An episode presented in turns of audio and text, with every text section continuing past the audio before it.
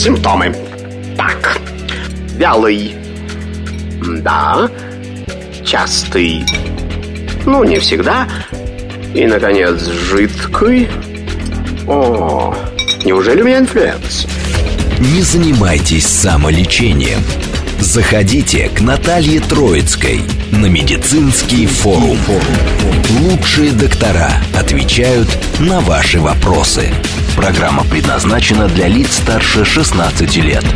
Это медицинский форум студии Наталья Троицкой. Здравствуйте. Сегодня поговорим о методах восстановления зубного ряда, об имплантации зубов. Много мифов вокруг этой темы, конечно, ходит. Будем их развеивать с нашим гостем, который у нас в студии. Стоматолог-хирург, стоматолог-имплантолог Алексей Нестеренко напротив меня. Здравствуйте, Алексей. Здравствуйте. Ну, вообще, имплантация такая тема очень интересная и всегда вызывает множество споров, э, рассуждений. Уже знаете, сколько мифов почитаешь. Кто-то потом переживает и боится, что имплантация вызывает рак, это вот самый страшный миф и так далее тому подобное подобное, что вообще, а как приживется, не приживется, а будет аллергии, нет, и так далее и тому подобное. Мы, мы вообще начнем э, с азов, как говорится, да, почему, в общем-то, почему человек, взрослый человек, подходит к имплантации, и в каком возрасте, как правило. Все-таки mm-hmm. вроде как прививаем гигиену детям с первого зуба, мама начинает вычищать зубы. Но к 30 годам к 35, как правило, что-то там уже не хватает в зубном ряду. Почему? Ну, как правило, эта проблема начинается, правильно сказали, с детства, то есть это и, и жидкие, так скажем, советской медицины, это некачественная пломбировка каналов, э, плохой контроль родителей, соответственно, начиная с молочных зубов, заканчивая на смене прикуса. Также это какие-то хронические заболевания, уровень жизни, вплоть до региона, нашей большой страны, так скажем, то есть э, какие-то регионы России подвержены плохой воде, что может вызвать флюороз, э, пародонтит и так далее. То есть это сопутствующие заболевания, связанные с э, иммунодефицитными состояниями, то есть с витаминозом и так далее. То есть это совокупность многих факторов, что приводит именно к потере зубов, к ухудшению зубов, к болезням различным и так далее.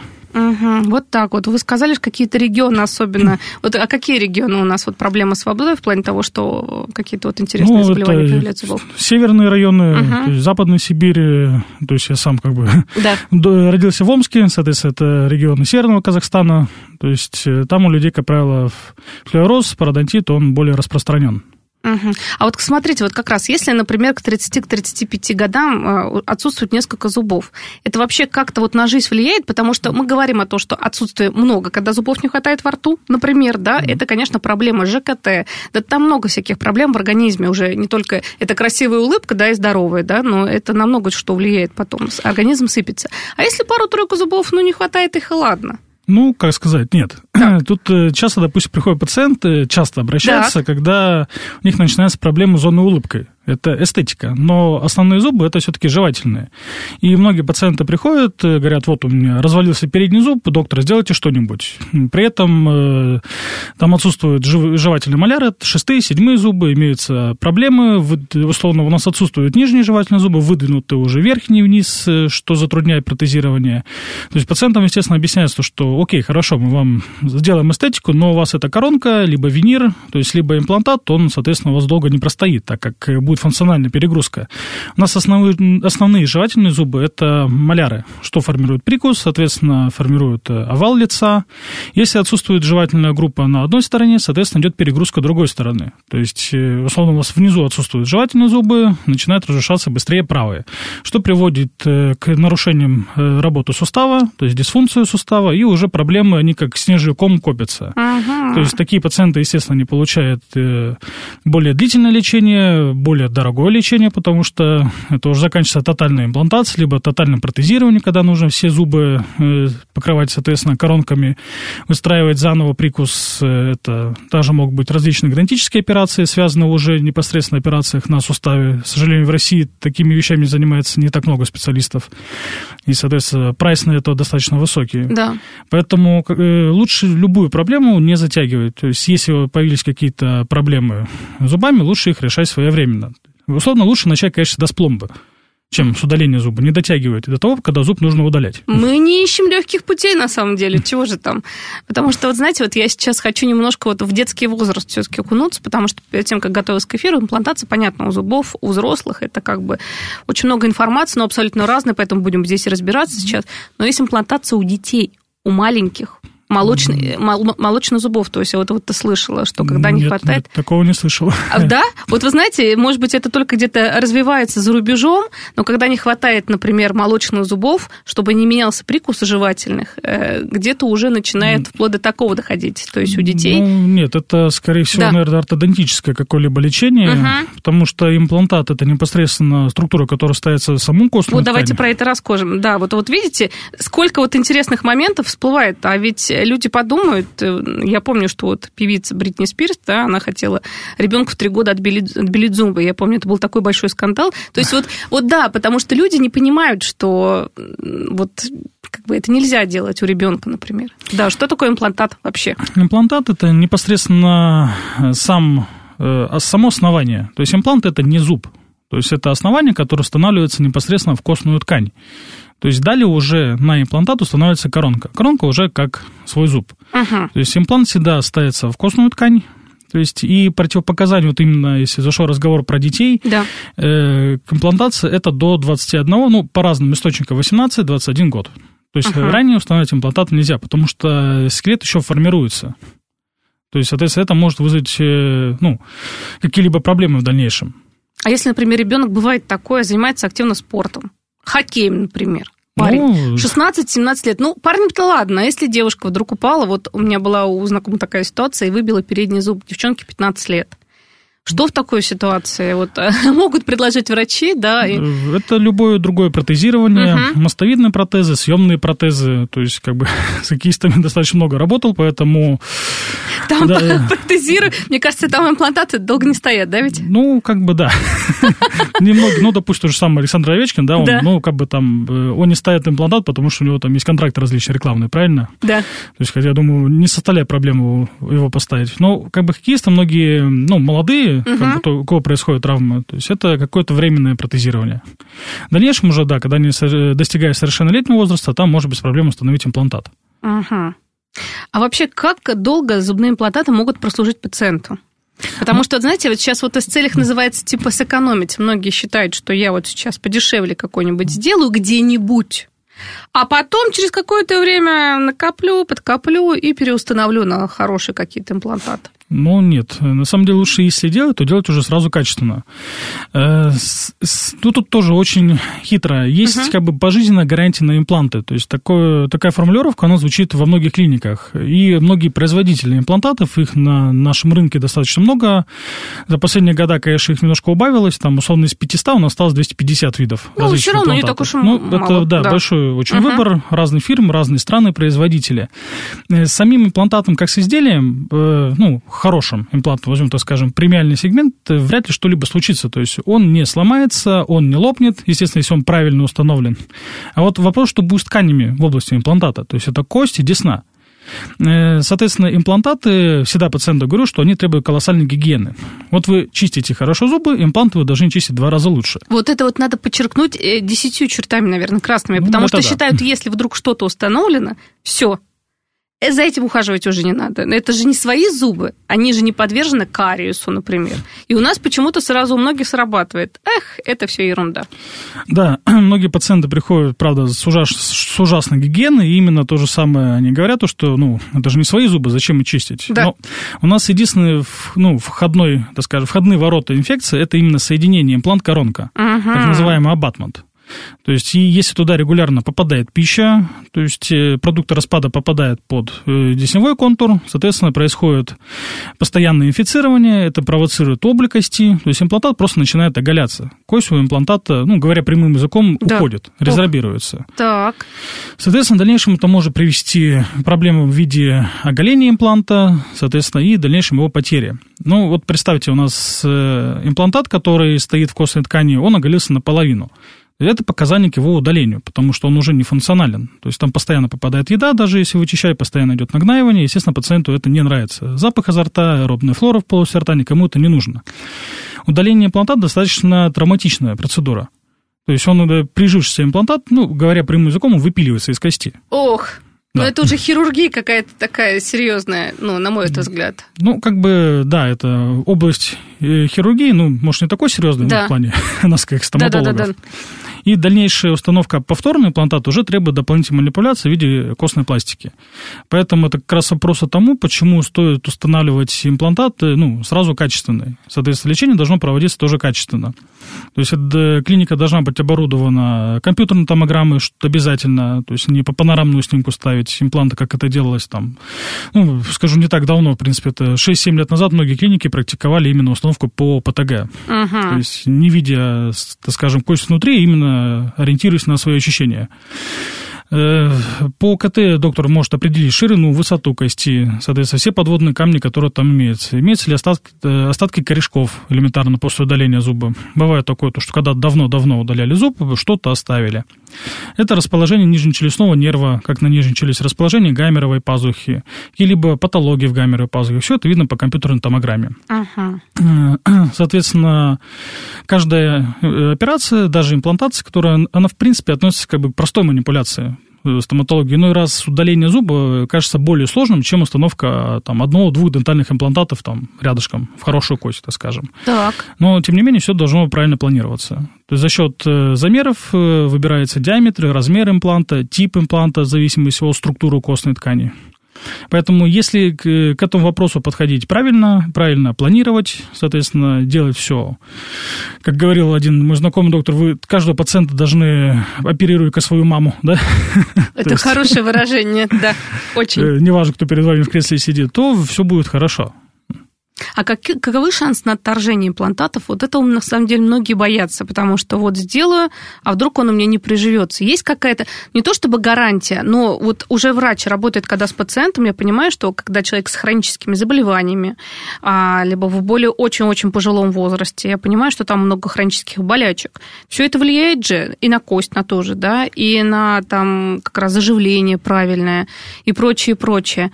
Как вот тут? Ну, э, смотрите, здесь будем исходить из факторов риска. Uh-huh. То есть есть мировая статистика, то, что приживаемость имплантатов это 96-98% успеха. То есть это самый высокий показатель в целом в медицине. То есть то же самое пенициллин, но работает ну, значительно меньше, там порядок, успех порядка, по-моему, 70 с небольшим процентов. Uh-huh. Соответственно, если у человека имеются какие-то э, хронические заболевания, тоже там есть как относительные противопоказания, так и полные противопоказания. Ну, возьмем, допустим, самый распространенный, сахарный диабет. Ага. То есть декомпенсированный сахарный диабет, инсулинозависимый. Соответственно, э, в данном случае тут должен подключаться еще ну, э, второй доктор, это эндокринолог. Да. Уровень сахара должен быть стабильный, 7-9 единиц, не должно быть скачков сахара, там, условно, пациент проснулся у него 6, под вечер у него 15. То есть тогда заживление не то, что импланта, как бы там, в принципе, заживление любой раны будет проблематичное. То есть это также сила воли пациента поддерживать, соответственно, сахар. Тоже здесь зависит очень много от пациента. То есть поддержание именно сахара. Возьмем второе, второе заболевание, которое долгое время относилось как э, абсолютно э, противопоказанию к имплантации – остеопороз. Ох, да. Тем более есть... у женщин после 50 сейчас очень много. Вот мы с эндокринологами говорили в эфире. Да, ну, здесь как бы э, э, раньше, да, остеопороз считался полным противопоказанием. Но здесь не столько страшен сам остеопороз, потому что определить именно степень разрушения челюстных костей можно также по компьютерной томограмме, то есть определить минерализацию костной ткани, то есть и можно устанавливать имплантат, либо нет. Тут именно важен э, само лечение. То есть раньше было модно назначать бисфосфонаты, которые влияли на э, ну, так скажем, этот препарат, он полностью гасил остеокласт. Это кости разрушающие клетки. Угу. Но у нас организм, человек устроен достаточно интересно, то, что без остеокластов нет и остеобластов, которые э, участвуют именно в формировании кости как в области имплантов, соответственно. Да. То есть, соответственно, бисфосфонаты, они достаточно длительное время вводятся из организма, там разные препараты, в среднем принято от 3 до 7 лет, но я знаю то, что некоторые препараты вводятся вообще в течение 50 лет. То 50 лет 50 выводятся. Лет, да. Есть ну, Человек может не дожить, да. извините, конечно, до таких моментов, чтобы все вывелось. Так. И, соответственно, да, когда мы ставим имплантат, мы сверлим кость, то есть мы создаем травму. То есть далее мы ставим, вкручиваем туда имплантат, позиционируем uh-huh. его, и уже клетки остеобласты формируют кость в области импланта. Соответственно, при бисфосфонатов они просто элементарно не срабатывают. То есть кость разрушается, имплантат не приживается. Здесь даже проблема именно не то, что в имплантации. Пациенты на данном лечении там, при удалении зубов элементарно сталкивались с, ну, с плохим заживлением. Да. То есть кость просто не формировалась. В дальнейшем это могло перерастать остеомиелит, то есть секвестрацию. Ну, кость потихоньку просто, просто в этой области разрушалась. Угу. Поэтому сейчас такое лечение уже несовременное, сейчас есть препараты намного более мощные, ну, точнее, не мощные, другого. А если человек ранее принимал, если 50 лет выводится этот препарат? Ну, там нужно э, понимать, какой препарат он принимал. Соответственно, угу. здесь уже работает и эндокринолог. Вы вместе в связке все работаете, Конечно, врачи. да. То есть мы уже подключаем смежных специалистов и далее уже подбираем правильное лечение данному пациенту. То есть на сегодняшний день при появлении более новых препаратов при данном лечи... Э, лечении данного заболевания заболевания. То есть имплантация не стала противопоказанием. Uh-huh. Очень многое зависит на приживаемость имплантатов, это именно ответственность пациента. Правда. Да, ответственность пациента это вообще очень много чего вообще в принципе в жизни зависит. Да, то есть которые, рекомендации, которые назначает доктор, должны uh-huh. выполняться. Если мы там говорим о каких-то там, ну, просто банальных имплантациях хорошую костную ткань, как бы это одно, да, там рекомендация не на минимум э, там антибиотики по назначению, так скажем, нужно, не нужно, э, нестероидные противовоспалительные, антигистаминные, ротовые ванночки. То есть, ну, в данном случае, даже если пациент там что-то не пьет, там не такой риск того, что у нас что-то не приживется. Тут да. больше ответственность пациента, когда нужны какие-то дополнительные манипуляции в виде наращивания кости, тотальная реабилитация, одномоментная нагрузка, когда мы удалили зуб, условно, поставили имплант, тут же сделали на него коронку. То есть, чем мы больше делаем манипуляций за раз, тем, естественно, у нас риск выше. То есть, и как бы рекомендации, они должны выполняться жестче. жестче. Да, потому что вот это все. А если вот смотрите, вот по поводу сейчас курения алкоголя, с которым мы все абсолютно боремся, да, вот если курильщик злостный, ну, ну да, все. Ну? А то имплантация ему как бы все равно спокойно мы ставим. Но какие там могут быть побочные эффекты? Ну, как бы курильщиков много да. на самом деле, много пациентов, да, с, так скажем, запущенными зубами, и один из факторов это курение. Ага. Ну, человек, который курит 40 лет, и не могу его заставить бросить его курить вот сейчас, вот, да, вот он ставит имплант и говорит, да, да, доктор, все, я курить больше не буду, ну, я не верю. Это невозможно. И вышел из клиники, да, только что, да, Это, да, дополнительный фактор риска. Что такое сигарета, да? Сигарета это после элементарного удаления зуба после установки импланта, какой-либо другой манипуляции, я всегда рекомендую воздержаться от горячего. То есть не пить кипяток, пить теплое, uh-huh. то есть такое прохладное. А как долго это делать? В течение хотя бы трех дней. Я рекомендую. То есть сигареты это, соответственно, температура. Это смолы, это никотин, который оседает на полость рта, что ухудшает заживление раны. Это не говорит о том, что человек вот выкурил сигарету, и однозначно все, у него ничего не приживется. Uh-huh. Да, будет хуже заживление, да, полость рта, соответственно, будет э, быстрее загрязняться, хоть пациент делает там профгигиену перед установкой имплантата. Как бы это такие, так скажем, факторы риска. То есть, ну, это не является как э, противопоказанием. Пациентов, курильщиков очень много. То есть и бывали даже там забавные случаи, когда, условно, ты делаешь там двухсторонний открытый синуслитик, наращиваешь кость в области гамеров, пазух э, пациенту, делаешь достаточно большой объем, сложные пазухи, как бы все, все успешно, ты его отпускаешь, выходишь, э, объясняешь ему, что хотя бы пару часов не курите, особенно старайтесь курить не затяг, потому что там рекомендации такие, там, не надувать щеки, не пить через трубу, чтобы не создавать вакуум в области гамеров пазух. Так. Выходишь с клиники, он стоит просто и выпускает через э, нос дымок от сигарет. Ах, слушайте, а чем это чревато вот это вот потом? Это чревато, ну, в данном случае после синус-лифтинга, соответственно, это хронический гайморитом, если произойдет разрыв внутренней мембраны Шнайдера, куда укладывается костный материал. Ну, что самое забавное, у этого пациента все хорошо. Ага, ну это прекрасно, потому что вы сейчас рассказали, это, ну, для других пациентов, это у этого пациента хорошо, а другому может э, не да. принести, как говорится, Именно и так. все случится, поэтому тут надо выполнять рекомендации, слушать доктора внимательно. А вот смотрите, а вот такие бывают ситуации, вот обычно, как правильно, имплантация, это же один-два, либо зоны улыбки, да, зубы вот э, имплантируются, имплантанты устанавливаются. А бывает так, что полностью отсутствуют зубы во рту, и полностью как бы вот имплантацию всего рта производить. Это вообще в каких ситуациях такое ну, делают? Ну, на самом деле эта ситуация достаточно часто, особенно наша клиника, в принципе, специализируется именно на тотальной реабилитации челюстей. То есть э, таких пациентов достаточно много. То есть у нас в среднем, ну, так скажем, каждый из наших докторов-хирургов, наверное, собирает где-то несколько десятков э, беззубых челюстей, либо челюсти, где необходимо провести полное удаление зубов. То есть, ну, первая категория пациентов это, скажем, возрастные люди, угу. которые долгое время носили съемные протезы. Э, Съемный протез, конечно, штука не очень удобная, она достаточно большая, то есть она со временем перестает все-таки фиксироваться, особенно на нижней челюсти протез постоянно гуляет. Ну, может, видели разные есть приколы, так скажем, в интернете, да, когда там... Да, бабушка условно, свечку, да, бабушка, да, задувает, да, и вылетает челюсть. Да-да-да, тут вся прям челюсть даже тут. Ну, как бы да, фактически съемный протез – это такая челюсть, которая держится за десну и за остаточно-алвеарный гребень. Э, они обращаются к нам в клинику, то есть мы проводим им тотальную реабилитацию, устанавливаем там от 4 трех и более имплантата в зависимости от количества зубов, которые они хотят, дальнейшего протезирования, что они хотят себе постоянного. То есть такое часто проводится. Вторая категория пациентов – это так называемый пародонтитный статус. Это пациенты, у которых есть заболевание пародонтит. Это когда оголяются зубы, уменьшается костный объем, пускается десна, зубы элементарно становятся подвижными. Угу. То есть они уже не способны пережевыванию нормальной пищи, соответственно, появляется ну, плохая гигиена, постоянно запах изо рта. А это из-за чего вообще пародонтит возникает? Вот это, это же у молодых людей достаточно часто. Это, ну, да. не то чтобы частое явление. Я понимаю, что сейчас все хронические заболевания э, обострились и обостряются после коронавирусной инфекции этой. Но пародонтит это прям вот такое на слуху. Почему он появляется? Ну, на самом это деле... Это наследственная генетика? Есть такое. Этиология пародонтита, она не изучена до сих пор. Вот так то вот, есть, как от чего он именно зависит. То есть это может быть как и наследственный фактор, это может быть местный фактор, как раз вот именно от качества воды, нехватка витаминов, соответственно, в организме человека. Это также и системные заболевания, которым человек болеет, эндокринные различные заболевания, очень много факторов. Uh-huh. То есть вот именно, может это быть совокупность факторов, может быть какой-то из них, и приводит именно к заболеванию пародонта. Также это неправильный прикус, который формируется с детства, то есть что приводит к перегрузке какой-либо зубов, и, соответственно, происходит оголение, там участка, это если, э, ну, генерализованный пародонтит, очаговый, то есть тогда uh-huh. участок зубов, соответственно, он оголяется, удаляется и дальнейшее подлежит удалению, либо там поддерживающей терапии.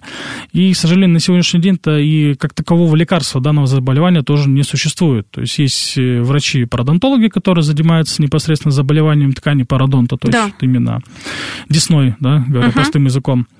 Э, ну, как правило, это поддерживающая терапия, и то есть данным статус он просто поддерживается. То есть э, вылечить его окончательно, ну, пока еще не умеют, нет такого лекарства.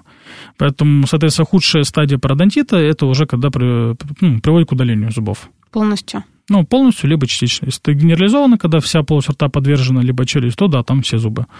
Очаговый, соответственно, там группа зубов, туда удаляется группа зубов. Угу. А вот бывает же такое, что пациент более пожилой, да, приходит и говорит, мне, например, несколько имплантов, но съемный протез я хочу вот на эти импланты как раз крепить, то есть полностью так не хочу. Вот какие-то такие торги э, такое вообще делают, нет? Да, конечно. Ну, э, импланты фактически это фиксация. То есть мы должны зафиксировать э, протез на что-то. То есть тут уже имеются разные вариации установки. Э, допустим, у нас в клинике также есть э, такая, ну, мы ее называем как бы на четырех имплантатах. Мы ставим четыре импланта, делаем балку, так называемую, и делаем съемный протез на эту балку. Угу. Для верхней челюсти у этого протеза нету неба. То есть э, на нижней челюсти, соответственно, этот протез не гуляет. То есть он хорошо фиксирован. И да, он съемный. То есть э, пациент снимает, во рту остается только балка, имплантат установлены в костной ткани, он может прочистить протез, снять, положить, убрать, если ему это надо. Да. Хотя не знаю, кому это надо, и, соответственно, надеть его. То есть такие вариации установки имплантов тоже есть. А бывает, что вот полностью противопоказана имплантация пациенту, такие вот случаи, то что в таких случаях можно а предложить вообще, чтобы зубной ряд как раз был полный или хотя бы что-то как только съемная протез. И то, а на что их ставить, если там зубов, ну, если например, говорить какие-то о... проблемы какие-то серьезные?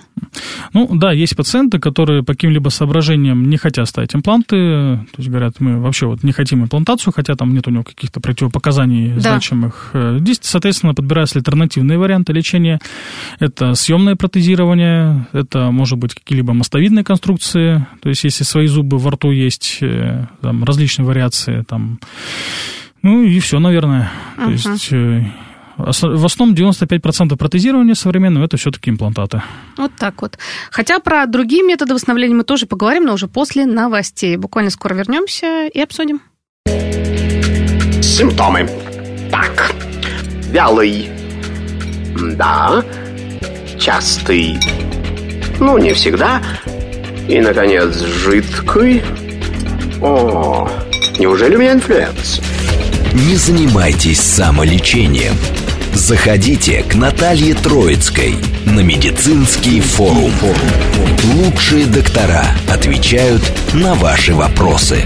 Продолжаем наш разговор. Напомню, говорим сегодня об имплантации и вообще об устранениях каких-то некрасивых моментов и нездоровых э, собственной улыбки. Потому что на все на весь организм это на самом деле влияет не только на человека, который рядом с тобой, когда ты улыбаешься, но если у тебя не хватает зубов, достаточно много не хватает, ухудшается и работа ЖКТ, и других разных органов и систем в организме. К сожалению, это так. Ну что, мы пережевываем, общаемся.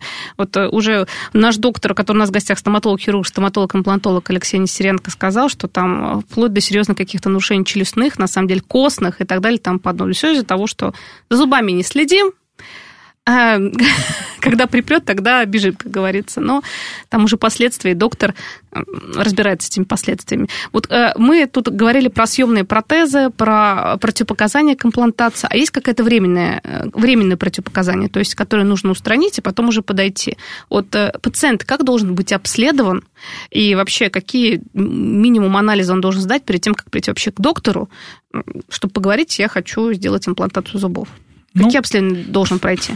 В данном случае все начинается со сбора анамнеза. Пациент э, первичный, который приходит в клинику, соответственно, он заполняет бланк на наличие каких-либо сопутствующих заболеваний, что уже далее доктор просматривает, э, соответственно, врач спрашивает э, о хронических заболеваниях, то есть и далее уже можно, так скажем, разделить две категории противопоказаний к имплантации, то uh-huh. есть это, ну, говорим про временные противопоказания. Да.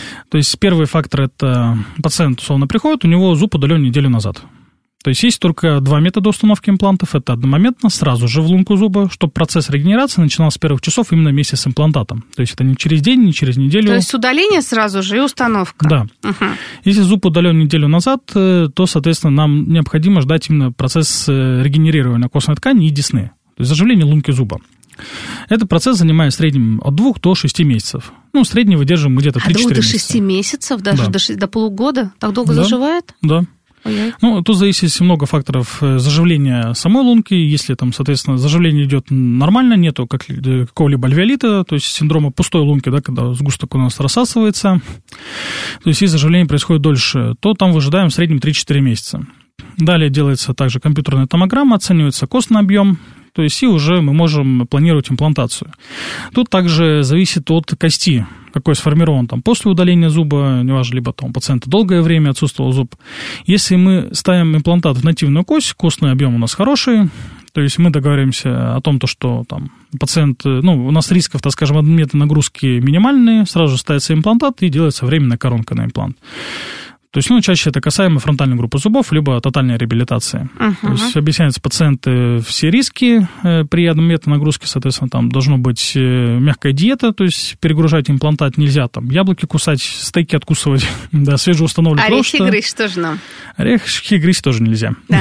Поэтому э, это один случай. Если у пациента не хватает костной ткани, требуются дополнительные манипуляции, бывает такое, что костной ткани нет слов фактически вообще, условно, там, ширина, высота кости у нас там пару миллиметров для полуса рта, это очень мало. Это опять да. же, это генетика или это молодой возраст? Ой, молодой возраст еще такое бывает или пожилой возраст больше? Бывает, бывает антропометрически узкая челюсть. Такое бывает. Uh-huh. Просто челюсть узкая, даже когда есть зубы.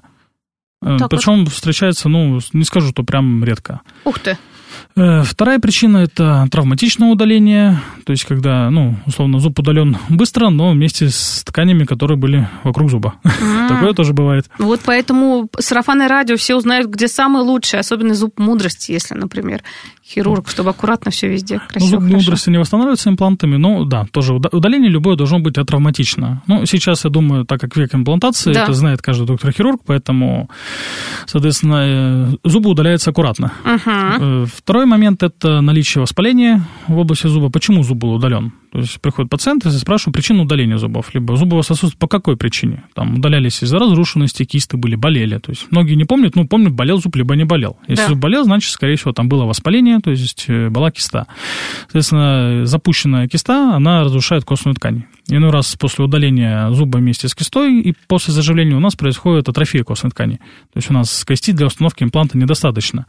Тогда нам необходимо этот объем воссоздавать. Для этого используются различные методики костных пластик, методик. Их э, на сегодняшний день тоже очень много. Фактически сейчас разными методиками можем восстановить почти любой объем костной ткани. Вот это да. Это тоже занимает время. Любая костная пластика требует от 6 до 9 месяцев заживления, в зависимости от объема и от методики наращивания. То есть на это время пациенту нужно что-то сделать. То есть либо улыбаться, либо, соответственно, жевать. Если говорить про верхнюю челюсть, операцию синус лифтинг, отсутствуют у нас, условно, жевательные зубы, мы временно можем предложить съемный протез. Он будет временный. Uh-huh. То есть э, пациент будет, пациента будет на это время возмещена именно жевательная функция. Если это фронтальная группа зубов, у нас атрофия, условно, по ширине либо по высоте, съемный протез использовать нельзя.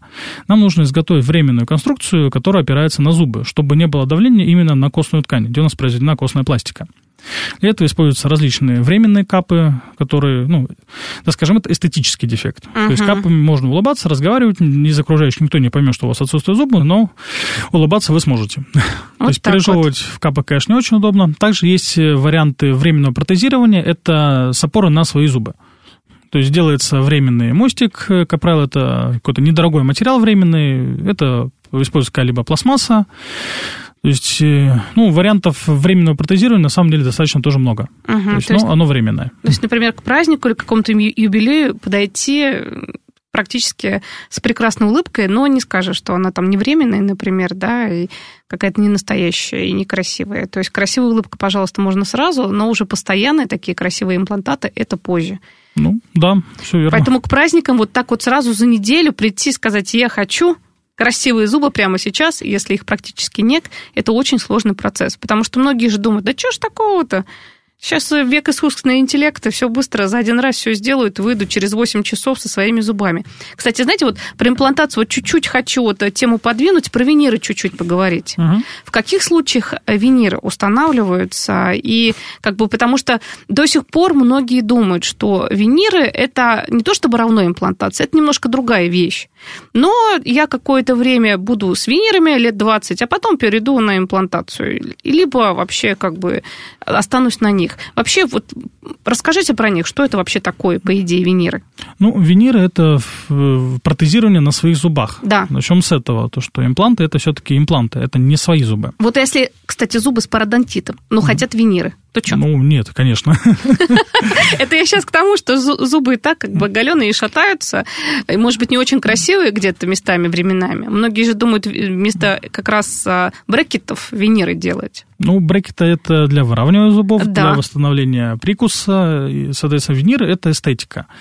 Э, пародонтит, ну, зависит, какой пародонтит. Ну, почему? Если зубы неподвижны, да, и пациенту вот, как бы можно выровнять улыбку за счет виниров, в принципе, здесь на усмотрение ортопеда, в принципе, все можно сделать. Винир, по сути, это маленький колпачок, который покрывает переднюю поверхность зуба. Uh-huh. То есть э, показания к винирам, да, может быть, как это замена брекетов, если имеются какие-либо незначительные неровности, там, допустим, линию улыбки, то да, можно немножко обточить зуб, установить, соответственно, Виниры, все сделать под один цвет, красиво сделать Голливуд, как многие говорят. Да, да, да, да, да. да. То есть э, виниры это очень широко распространенный вид протезирования, но это по медпоказаниям. То есть пациент приходит, хочу виниры, но у него передние зубы сильно разрушены, они уже, как говорим, стоматологи мертвые, то есть уже депульпированы, канал зубов лечены. То есть зубы хрупкие, неправильный прикус, там, сон он ну, доктор понимает, то, что он просто элементарно нижними зубами будет выбивать эти виниры. И постоянно будет приходить с расфиксацией, и, соответственно, это будет скандал, это будет неудобно ни врачу, ни пациенту. Пациенту, да. То есть, э, есть другие альтернативные варианты, это там различные, также протезирование своих зубов, э, там, билдапами различными, вкладками, коронками. То есть, это восстановление самой культевой, ну, культи зуба. Угу. То есть, у нас, э, если зуб уже ранее лечен, он покрыт пломбой, прилегание пломбы уже плохое, соответственно, имеется вторичный кариес. Доктор, убирая старую пломбу, кариозное поражение, он оценивает состояние оставшейся плотной ткани зуба. И, соответственно, чтобы коронка опиралась на э, не на сами ткани зуба, а была еще какая-то дополнительная опора, то есть для этого ставится либо внутрь самого канала культевая вкладка, тоже она есть из различных материалов, и далее уже ставится непосредственно сама коронка. Угу. Это все уже по медпоказаниям на усмотрение, соответственно, врача. То есть врач проводит диагностику, показывает пациенту снимок, показывает, что у него остается и какие есть альтернативные варианты. То есть, и как бы, так как мы все-таки должны нести ответственность за пациента, Да. мы иной раз не можем слушать пациента, да, то, что вот я хочу вот именно вот это, да, окей, хорошо, мы это можем сделать, но там через три недели вы придете с рассементировкой этой коронки. В дальнейшем это будет постоянно, то есть зуб будет под коронкой у вас разрушаться, и вы в итоге потеряете. То есть кто от этого выиграет? Вы потратите средства, соответственно, за некачественное лечение. Конечно. То есть мы вам можем предложить такой-то, такой-то вариант. Тут главное общаться, то есть как бы врач и пациент должны понять друг друга. Это самое главное. Это уже успех. А вот у меня, кстати, вопрос. Вот виниры, э, они на какое время ставятся, вот если все-таки все устанавливаются, на, сколько лет, и всегда ли после виниров уже переходим к имплантации зубов? Либо вот виниры же нельзя просто взять и, и, например, снять, чтобы свои зубы собственные были. Ну, начнем с того, что виниры это самая минимальная обточка зуба, это самая так скажем, такое микропротезирование. Это обточка. Обточка Но это небольшая зуба. обточка, очень то небольшая. То есть он выживет потом там, да, все хорошо будет? Конечно, зуб под виниры берутся обычно живые зубы, то есть в которых имеется пульпа. То есть и сразу вот после винира перейти к имплантов, ну, да. наверное, нет. Потому что виниры, как правило, это при восстановлении эстетики. Ну, возьмем там клинический случай. Пациент поставил виниры, так. там лет 10 он не появлялся у стоматолога, у него заболел зуб под виниром. Угу. То есть он приходит в клинику, на зубе у нас образовался периодонтит, то есть образовалась киста на верхушке корня, но зуб целый. Это может быть там по разным факторам, там травма условно была, там вторичный кариес пошел, то есть, ну, нерв, пульпа зуба, так скажем, говоря прямым языком, умерла. Есть продукты распада ушли в перипекальную ткань именно под верхушку корня, образовав кистогранулему. Зуб болит при накусывании. Винир даже да, не обязательно снимать, так это колпачок, который покрывает переднюю часть зуба. То есть доктор-терапевт может спокойненько депульпировать зуб, именно не разбирая даже всю конструкцию. А вот уже успех, так скажем, выживаемости перелеченных зубов, он чуть ниже так скажем. Если зуб уже допульпирован и там образовался вторичный периодонтит, то там уже, да. То есть уже терапевт, ортопед и хирург мы оцениваем, скажем, риски. То есть если мы можем данный зуб перелечить, то есть какие есть риски кисту вылечить именно эндодонтически, различными резекциями, либо уже проще, так скажем, и более надежнее этот зуб удалить. То есть и в дальнейшем заместить его имплантатом. Поэтому от виниров к имплантам, наверное, не совсем правильно. Винир это самая такая начальная стадия, поэтому думаю, если ухаживать за зубами, то к имплантам не скоро перейдешь. Да, но это хорошо тогда, потому что я считала, что это так. Вот видите, сколько ошибочных мнений, и вокруг тоже думают, что если виниры, их уже нельзя просто потом взять и, например, ну, снять и ходить со своими зубами. Можно, Конечно, если можно. ты следишь за своими зубами, опять же, все к этому. Но если каких-то дополнительных заболеваний не возникает, хронических нарушений в организме, потому что мы уже выяснили, остеопороз, сахарный диабет, что-то некомпенсированное, все летит. Ну, да. К имплантацию снова. Кстати, по поводу аллергических реакций, не коснулись этого вопроса. Угу. А есть ли какая-то гарантия? Вот у человека, например, я всегда знаю, что стоматолог, любой врач вообще спрашивает, а аллергия на что-то есть? Ну вот, например, я не знаю на что, ну, не было аллергии. Но бывает так, что даже хорошие, да, вот мы сейчас говорим, вот хорошие качественные материалы могут вызвать аллергию, потому что, ну, это человеческий организм индивидуальный. Ну вот э, вообще часто возникает вот у вас на практике, вот если взять ну, аллергическая богу. реакция. И как она вообще, как правило, проявляется? Это сразу же видно? Или через какое-то время, через полгода, например? человек что-то беспокоит или какие-то процессы пошли? Ну, если говорить, э, тут тоже разные аллергии. Да. да, многие пациенты отмечают, что у них имеется аллергия там, на шерсть животных, какие-либо пищевые продукты. Да. Как бы, ну, это нормально почти. У всех на что-то-то есть аллергия, да? Да куда же без этого? Мы же вообще-то где в мегаполисе живем. Тут аллергиков у нас очень много. Да, если отмечается то, что аллергия была когда-либо на какой-либо из препаратов анестетика, то, что мы при, применяем все стоматологи, да, и Да. терапевты, ортопеды, и хирурги, здесь мы уже настораживаемся. То, что, соответственно, мы направляем на различные аллергопробы, именно анестетиком, которым мы пользуемся. Но все равно сейчас в нашем веке, слава богу, есть анестетики, которые гипоаллергенные, это по типу ультракаина, артикаина, все-таки это не лидокаин, который использовался когда-то, то есть он достаточно аллергичный. То есть то на данной анестетике аллергия встречается, но крайне редко. Э, Далее, если говорить о аллергии на различные металлы, то есть полость рта, да, то есть это на сами импланты аллергии, честно говоря, я не встречал. На своей практике коллеги тоже мои, по крайней мере, никто не рассказывал про такое. Но я знаю, что есть определенный процент людей, у которых есть аллергия на титан. Но я не встречал. Это, это маленький редко. процент, да? Это, такой? да, такая редкость, так скажем. Угу. Поэтому на сами имплантаты аллергии, ну, по крайней мере, я не встречал на своей практике. вот на металлы, да, которые в дальнейшем уже устанавливаются непосредственно в полость рта, то есть так называемые коронки. Так. То есть что такое металлокерамика? То есть это коблехромовый каркас, нанесенный, ну, грубо говоря, керамикой фарфором, uh-huh. можно да, сказать, да? Да. То есть, и, соответственно, вот именно на коблехром может быть так называемый полианоз, то есть, когда идет ли аллергическая реакция. То есть это может сопровождаться как просто хронической сухостью во рту, привкуса металла в полости рта. Э, может быть синюшность места, где установлена коронка соответственно, постоянное раздражение, особенно когда несколько, там, условно, коронок, да, установят там, особенно в разных клиниках, uh-huh. то, как бы это может все в совокупности вызывать не очень приятные ощущения. Э, но на сегодняшний день все-таки существует диоксид циркония, то есть это тоже, ну, можно сказать, металл, но он не металлический, как говорят ортопеды, да? Угу. То есть там нет поиска кобальхром. То есть э, данный материал является гипоаллергенным. Но я думаю, то, что за этим материалом, конечно, все-таки будущее, и я думаю, то, что в скором времени все перейдут только на него, потому что он более эстетичный, более крепкий, и, соответственно, побочек от него фактически, ну, я не встречал, чтобы было что-то на диоксид циркония. Угу. То есть есть такие, э, на самом деле, это уже будет не альтернативно, а полностью уже перейдут стоматологи на этот материал, и не будет никаких аллергий. Я думаю, да. На данном просто на сегодняшний день он по ценовой политике, естественно, является дороже, чем металлокерамика. Ну, это даже если вспомнить там у нас нулевые годы, да, когда имплантация не была особо распространена. Вот тогда мифы появились про, вот помните, я в начале эфира сказала рак и имплантация. Ну да. Ах, вы знаете, мне кажется, эти мифы не выбьешь вообще как бы из головы многих, поэтому и боятся на самом деле делать что-то, съемные протезы просят, а вдруг у меня где-то чего-то там пойдет процесс, да у меня... Ну, это всего боятся, значит. Тут уже шунтирование делать нельзя, ничего стенты устанавливать. Нигде ничего в организме делать нельзя, потому что все что угодно может быть. Ну, да. Ну, много всяких случаев были на практике, говорили, да. что и чипы в имплантах стоят. А, и чипы, да? Да, да, да. Очень хорошо. Встречалось много что, поэтому... Понятно. Как бы, конечно, это все мифы, но, так скажем, человек э, каждый индивидуален и особен. Конечно. Поэтому здесь у кого, если, ну, не получается переубедить, да, есть альтернативы. То есть почему бы нет? Ну, каждый живет, так скажем, у каждого есть свой мир, да, поэтому... В голову никому не влезешь, да. на самом деле. Ну, тут хотя бы немножко объяснить надо. Чипов нет, рак не вызывает, поэтому все, как бы, давайте, ребятки, занимайтесь здоровьем. Вот смотрите, вот очень важный вопрос а, по поводу сер... Э, людей с сердечными, сердечно-сосудистыми угу. заболеваниями. А вот здесь имплантация, как вообще? Тут, опять же, смотрите, мы говорили про противопоказания, кому нельзя временный какой-то методвод, можно сказать, это имплантация. Если у человека хронический, ну, серьезная там сердечная недостаточность, например, человек живет, принимает терапию и прочее. То есть, если компенсированный человек, то он спокойно может все выполнить, правильно? Угу.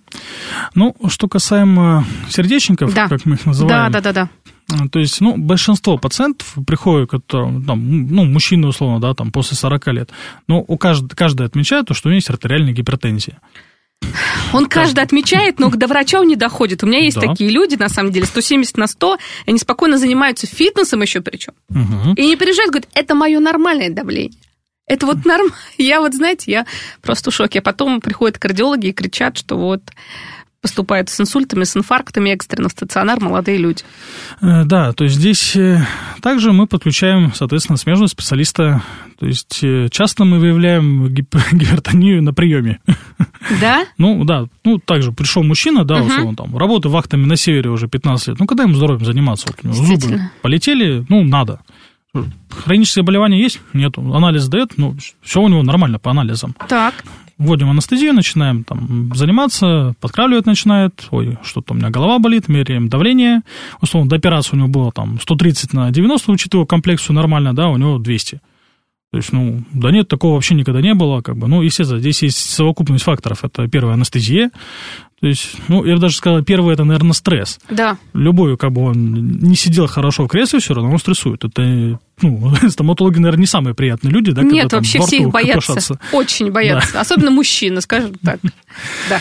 То есть, поэтому э, первый фактор, он уже стрессует, то есть он сел в кресло, у него давление уже начало подниматься. Потом я уже ставлю анестезию, которая современная анестезия вся содержит адреналин, соответственно, э, давление уже повышается. Далее мы начинаем работать, то есть вот эти все манипуляции, в полости рта тоже он как бы под место анестезии там все ощущает там, ну, я говорю именно про место анестезии, там не про, при наркоз, не при седацию. Да. То есть его уже под конец операции, да, у него давление начинает шкалить. То есть, ну, здесь тоже, конечно, у нас в клинике есть все препараты для того, чтобы давление скорректировать. Но лучше подготовленным идти, хотя бы знать, что с тобой происходит-то вообще-то. Вот мы тут говорим про диспансеризацию всегда. Человек да. не в курсе вообще, что у него происходит в организме последние лет 10. Да. Не надо, чтобы такое было. Поэтому пациент, который уже приходит с какими-либо проблемами, тоже, если это, ну, допустим, недостаточность, да, то есть он принимает препараты. То есть данные, тут даже не то, что противопоказания uh-huh. именно к самому имплантации как методу. То есть да. с имплантом-то ничего не будет, будь у него там, э, допустим, там пациент пережил инфаркт, да, там два года назад, либо да. у него недостаточность, имплант проживется, и как бы это не фактор противопоказания. Это именно противопоказание к вмешательству, то uh-huh. есть именно к анестезии, дальнейшем назначение препаратов, там различные антибиотиков и так далее. Поэтому данных пациентов мы рекомендуем обратиться к лечащему терапевту, если он принимает, условно, разжижающие препараты, то если есть возможность, хотя бы их отменить, чтобы мы не получили какое-либо кровотечение. Вот-вот, кстати, об этом всегда надо говорить, что, что принимаете перед какими-то манипуляциями. Да, это обязательно. Бывают пациенты, которые, ой, я забыл, ну а как? Ну, в первую очередь же все-таки это ваше здоровье, правильно? Мы Конечно, как бы, ваша жизнь. Да, помогаем, но вы должны же тоже о себе заботиться. Еще как заботиться. Ну, это вот сердечников коснулись, а если после онкологического заболевания, после лечения в ремиссии, например? Таких пациентов угу. тоже достаточно много. То есть э, здесь важный вопрос именно, какое было лечение. Если это была химия, лучевая терапия, там различные радиоактивный йод, то э, также мы подключаем онколога лечащего, который uh-huh. знает, какая была дозировка. То есть какие-то препараты вводятся в течение полугода, какие-то там двух-трех лет. То есть, и, соответственно, если есть разрешение на манипуляцию, именно на внедрение имплантов, то мы как бы этим занимаемся. Онкология тоже на сегодняшний день лечена в ремиссии не является противопоказанием. Там, если, конечно, э, человек, да, вот только прошел химиотерапию, приходит, да, то есть никто за него браться не будет. Конечно. Что, как бы это достаточно серьезные риски, риски, может быть, потом последствия. Ну, как говорят у нас на медицинском языке, да, мы не навреди. Наша задача не навредить, а помочь. Пациенту. Это самое главное, Поэтому... конечно. Поэтому тут нужно подходить с любовью, с добром к себе. Э, это как и к пациенту, так и врач к себе должен подходить, также и к пациенту. Мы же говорили, как свою маму лечи. Ну, а пациенты должны, на самом деле, все быть готовым а к манипуляциям, все анализы сдать, знать хотя бы о своем здоровье самый минимум. Но ну, врач ну, на это должен обратить, конечно, внимание, само собой. Спасибо вам большое. Было, на самом деле, очень интересно и полезно. Многие, думаю, сейчас получили ответы на многие вопросы по поводу имплантации, как, чего, зачем в следующем году. Хотя нужно уже, как мы любим, с понедельника все начинать. Надо все расписать, уже все желания загадать, в новом году все сделать, все, что нужно. Быть здоровыми, красивыми. Спасибо вам большое, было очень интересно. У нас в гостях стоматолог-хирург, стоматолог-имплантолог Алексей Нестеренко. Благодарю. Спасибо и вам. С Новым годом всех.